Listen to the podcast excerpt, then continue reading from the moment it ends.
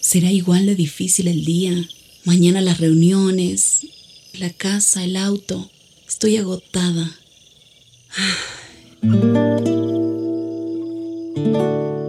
No importa cuántas cosas me hayan angustiado hoy. Me acercaré a Él porque Él tiene descanso para mi alma y mi mente. Cuando mi corazón está tranquilo, puedo escuchar su voz en quietud y confianza. Mi fortaleza está en descansar en Dios. Ven a descansar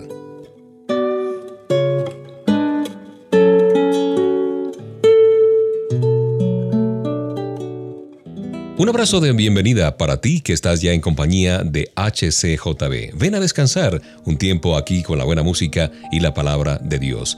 Te saluda Mauricio Patiño Bustos. Cuando surgen los problemas y se instalan por algún tiempo, el gozo tiende a desvanecerse y a desaparecer de nuestra vida. La reserva de gozo parece que se agota a causa del estrés, de la tensión, del día a día, y se nos hace difícil hasta sonreír no sé si te ha pasado, pero a mí sí muchas veces. ¿Cómo considerar la posibilidad de gozarnos cuando el sufrimiento se ha convertido en el huésped de cada día en nuestro hogar, en nuestra vida? Hay una verdad un poco paradójica, pero absolutamente exacta. ¿Qué dice la palabra de Dios? Hermanos míos, considérense muy dichosos cuando tengan que enfrentarse con diversas pruebas, dice Santiago 1.2. ¿Esta es una actitud normal? Humanamente hablando, no. Pero desde la perspectiva de Dios, o sea, desde el punto de vista de la realidad última, los periodos de quebrantamiento, de prueba, en nuestra vida, más bien ayudan, cooperan para estimular el gozo antes que apagarlo. Desde esta perspectiva de Dios, las cosas, pues hermanos míos, considérense muy dichosos cuando tengan que enfrentar diversas pruebas pues ya saben que la prueba de fe produce constancia, y la constancia debe llevar al feliz término la obra para que sean perfectos e íntegros sin que les falte nada. Continúa diciendo Santiago en el capítulo 1 versos 2 y 4. De modo que no hay sorpresas. Cuando vienen las pruebas, las dificultades, a lo mejor tú en este momento estás pasando por una de ellas o quizás saliendo de la misma, entiendes que todas las cosas ayudan a bien a los que aman al Señor. Y uno puede salir realmente fortalecido después de un tiempo de prueba, ver la luz al final del túnel.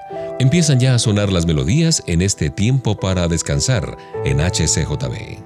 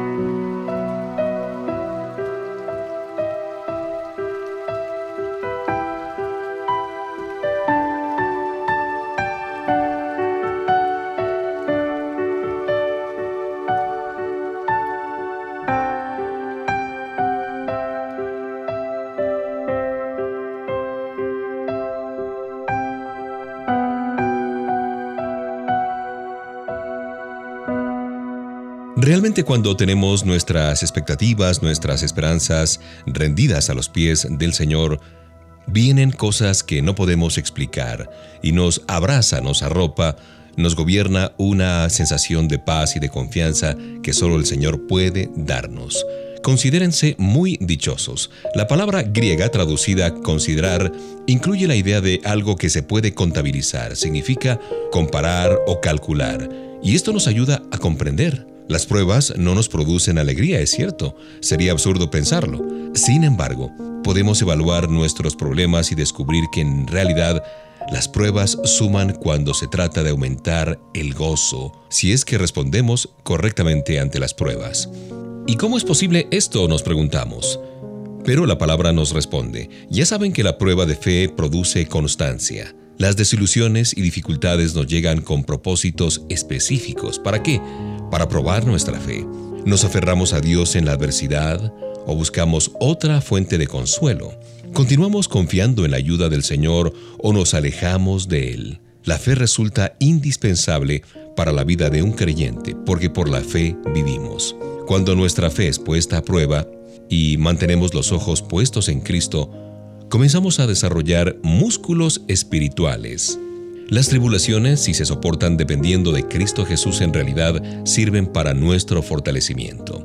La constancia debe llevar a feliz término la obra, para que sean perfectos e íntegros sin que les falte nada, dice la palabra de Dios. Nuestra habilidad para recorrer largos trechos se acrecienta poco a poco. La fe probada constituye el fundamento seguro de un gozo vigoroso en nuestra vida y en nuestro día a día. Yo creo que si tú has pasado por una prueba, y has salido victorioso, has salido adelante enarbolando la bandera de la victoria, es porque Dios ha estado contigo cada paso, cada instante. Él ha recogido cada lágrima, cada suspiro, cada clamor, y has tenido una respuesta, una amorosa respuesta, diría yo, de parte de nuestro Papá Dios. Disfruta de esta melodía.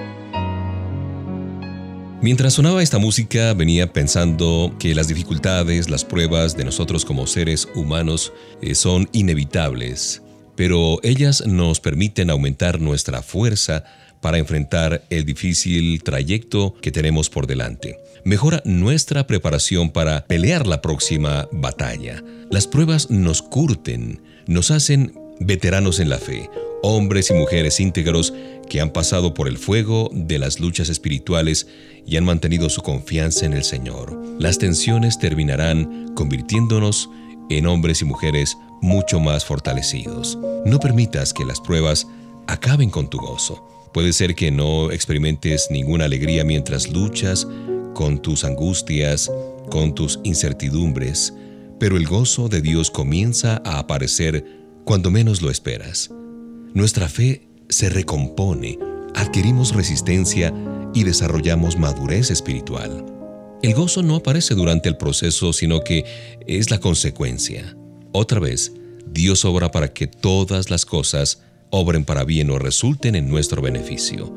Y para nuestra sorpresa, no la de Dios, nuestros sufrimientos preparan el camino para que el gozo crezca y se mantenga.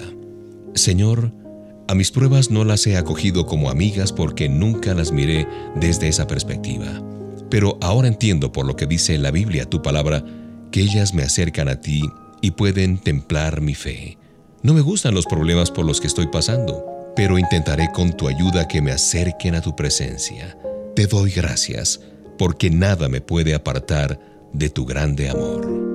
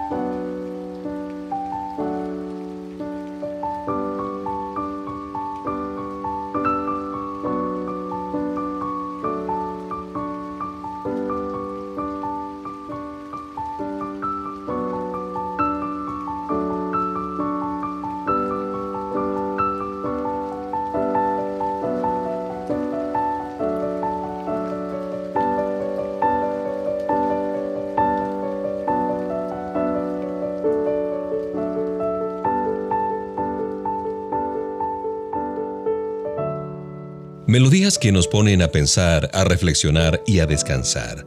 El autor de Eclesiastés dijo que había un tiempo para todo, incluyendo un tiempo para llorar y un tiempo para reír, un tiempo para estar de luto y un tiempo para saltar de gusto. Esto está en Eclesiastés 3:4.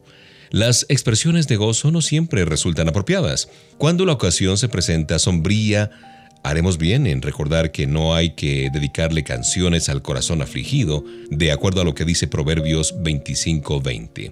La Biblia nos aconseja, alégrense con los que están alegres, lloren con los que lloran. Cuando alguien pasa por un momento difícil de dolor, no caigamos en espiritualidades que ofrecen poco o ningún consuelo. Pongamos en cambio nuestro brazo alrededor de los hombros de esa persona y digámosle que estamos a su disposición para lo que necesite y lloremos con él. El Señor aliviará su dolor y levantará su ánimo. Tú limítate a alcanzarle un pañuelo, llevarle un plato de comida o enviarle una pequeña tarjeta o en este caso un mensaje de WhatsApp. Lo que necesitan estas personas es afecto, un oído dispuesto a escuchar, un oído dispuesto a escuchar y un corazón compasivo y no un sermón. Cuando Jesús fue a la casa de Marta y María después de la muerte de su gran amigo Lázaro, escuchó los lamentos expresados a viva voz y percibió la angustia de la gente. Y dice la escritura que Jesús lloró. Deberíamos saber también que los periodos de tribulación personal nunca son placenteros, especialmente aquellos casos en los que Dios trabaja para desarraigar, para quitar conductas y creencias muy arraigadas pero perjudiciales para nosotros. Ciertamente, ninguna disciplina en el momento de recibirla parece agradable, sino más bien penosa, dice Hebreos 12, 11. Cuando Papá Dios trata con nosotros, no recibimos con alegría el sufrimiento en absoluto. Las luchas y la conmoción interior que acompañan a la mano de Dios cuando Él disciplina producen bastante dolor. Solo después podemos mirar hacia atrás y ver la buena mano de Dios en todo lo que nos pasó no tan gozosos, pero al final gozaremos del resultado.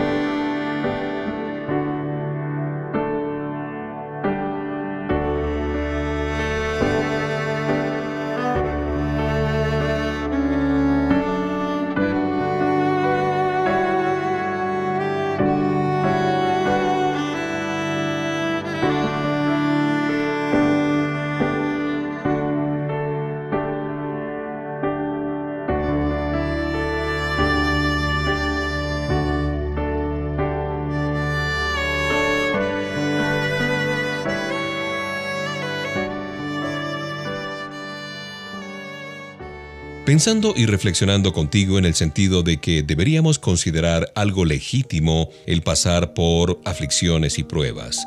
Y aquí un consejo que nos da en este sentido el sabio Salomón.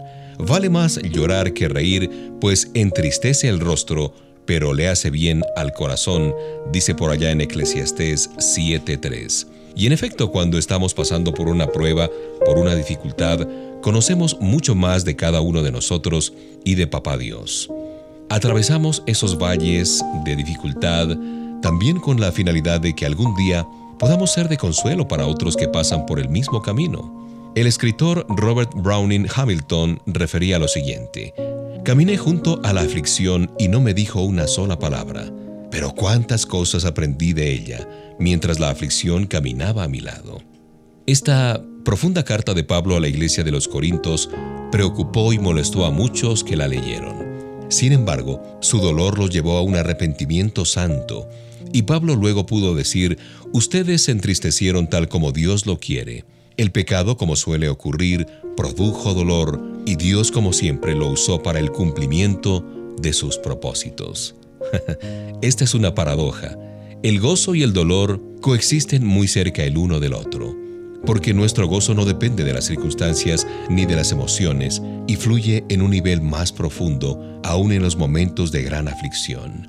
Deberíamos permitir que el sufrimiento realizara su obra, dolorosa claro, pero necesaria en nuestra vida, manteniendo nuestra fe firmemente anclada en el gozo abundante que solo nos da el Señor. Y nunca olvidemos que, si por la noche hay llanto, por la mañana habrá gritos de alegría, de acuerdo a lo que dice el Salmo 35. Tanto el gozo como la aflicción son obra de Papá Dios.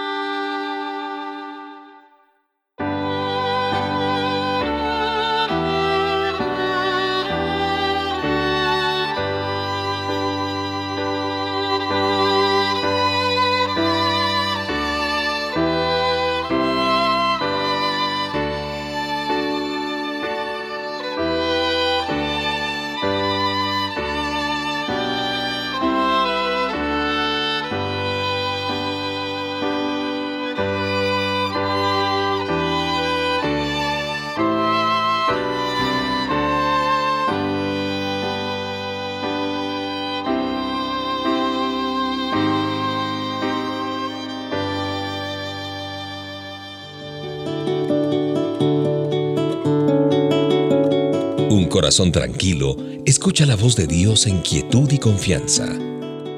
Ven a descansar.